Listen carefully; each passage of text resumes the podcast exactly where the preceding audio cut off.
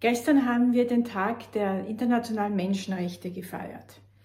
Ich habe mir erlaubt, ähm, etwas ironisch auf Social Media zu kommentieren, dass aufgrund der Gesamtverfassung unserer Gesellschaft eigentlich eine Diskussion ausbrechen müsste, warum es nicht Tag der Menschen Linken heißen soll.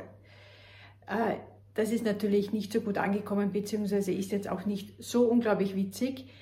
Aber es zeigt so ein bisschen eine Situation, oder ich versuche eine Situation aufzuzeigen, in der wir uns gerade befinden.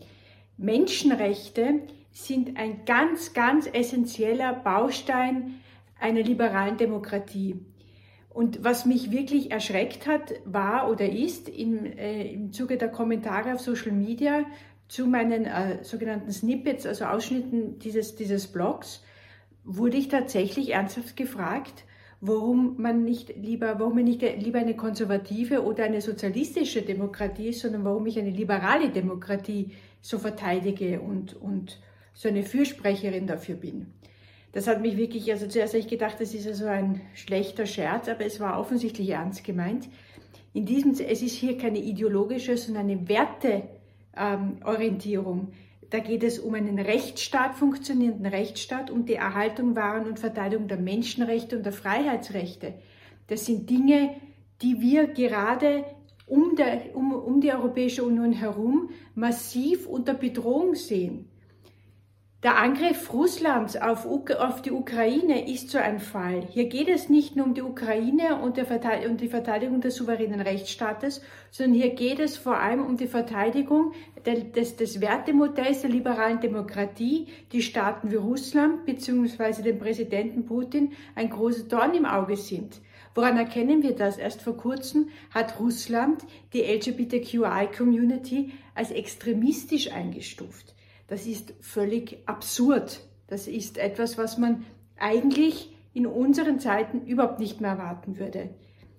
Dieselbe Situation ist und warum es so wichtig ist, auch hier eine Solidarität mit Israel aufzuzeigen, ist der Terroranschlag der Hamas auf Israel. Natürlich ist die, der Gegenschlag und die Verteidigungsstrategie Israels extrem schwierig, weil es sich hier um eine, einen kriegerischen Akt natürlich handelt, einen militärischen, der am Rande des humanitären Völkerrechts geht. Was natürlich auch eigentlich eine Ironie ist, zu sagen, kriegerische Handlungen müssen unter Wahrung des humanitären äh, Völkerrechts passieren. Warum sage ich das jetzt so provokant? Wir, wir erinnern uns an den Feuersturm in Dresden während des Zweiten Weltkriegs.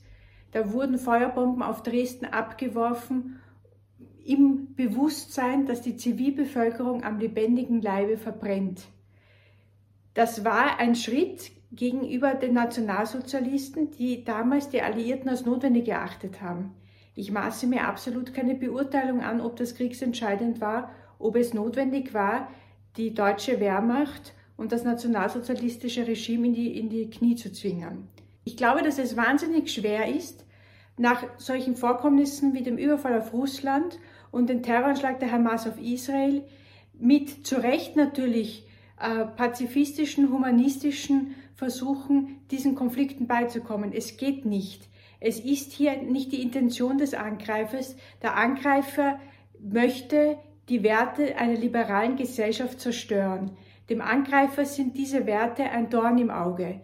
Deshalb ist es nicht möglich, sich mit diesen Menschen an einen Verhandlungstisch zu setzen und valide, nachhaltige Friedensgespräche zu führen, weil diese, diese Vertreter der Hamas, aber auch äh, zum Beispiel Präsident Putin, überhaupt nicht daran interessiert sind, diesen Konflikt und diese, diese Auseinandersetzung äh, zu lösen und in einen friedlichen Prozess überzuleiten. Sprich, auf der einen Seite die Frage der, der, des Palästinenserstaates zu lösen und auf der anderen Seite der Ukraine die Souveränität zuzugestehen die ihr ja zusteht. Deshalb ist es so wichtig, dass die Beitrittsgespräche der Ukraine für die Europäische Union gestartet sind, um aufzuzeigen, auch wenn die Ukraine kein optimaler Staat ist, ist sie auf dem Weg dorthin und durch ein ganz diffiziles Aufnahmeverfahren möchten wir als Europäische Union haben, dass Ukraine Teil unserer Wertegemeinschaft ist, auch als Bastion gegen eine gegen ein Imperium, ein imperialistisch agierendes, autokratisch-autoritäres agierendes Regime wie Russland unter Putin. Das heißt, Tag der Menschenrechte ist heutzutage und vor allem heuer im Jahre 2023 noch viel wichtiger und viel größer und viel, uns viel bewusster zum, äh, anzuerkennen, wie wichtig es ist, diese zu verteidigen. Und zum Abschluss möchte ich noch auf etwas dahin, äh, hinweisen, wie schwach internationale Organisationen, angefangen von den UN-Frauen bis hin zu weiten Teilen feministischer Bewegungen wie MeToo, auf die brutalste, schändlichste Vorgangsweise, die ein Krieg hervorbringen kann, die Vergewaltigung, Schändung und, und Tötung von Frauen nicht reagiert hat, ist nicht das, was man am Tag der Menschenrechte oder beziehungsweise im Umfeld des Tages der Menschenrechte einfach stehen lassen kann, sondern mit dem wir uns als Gesellschaft massiv auseinandersetzen müssen,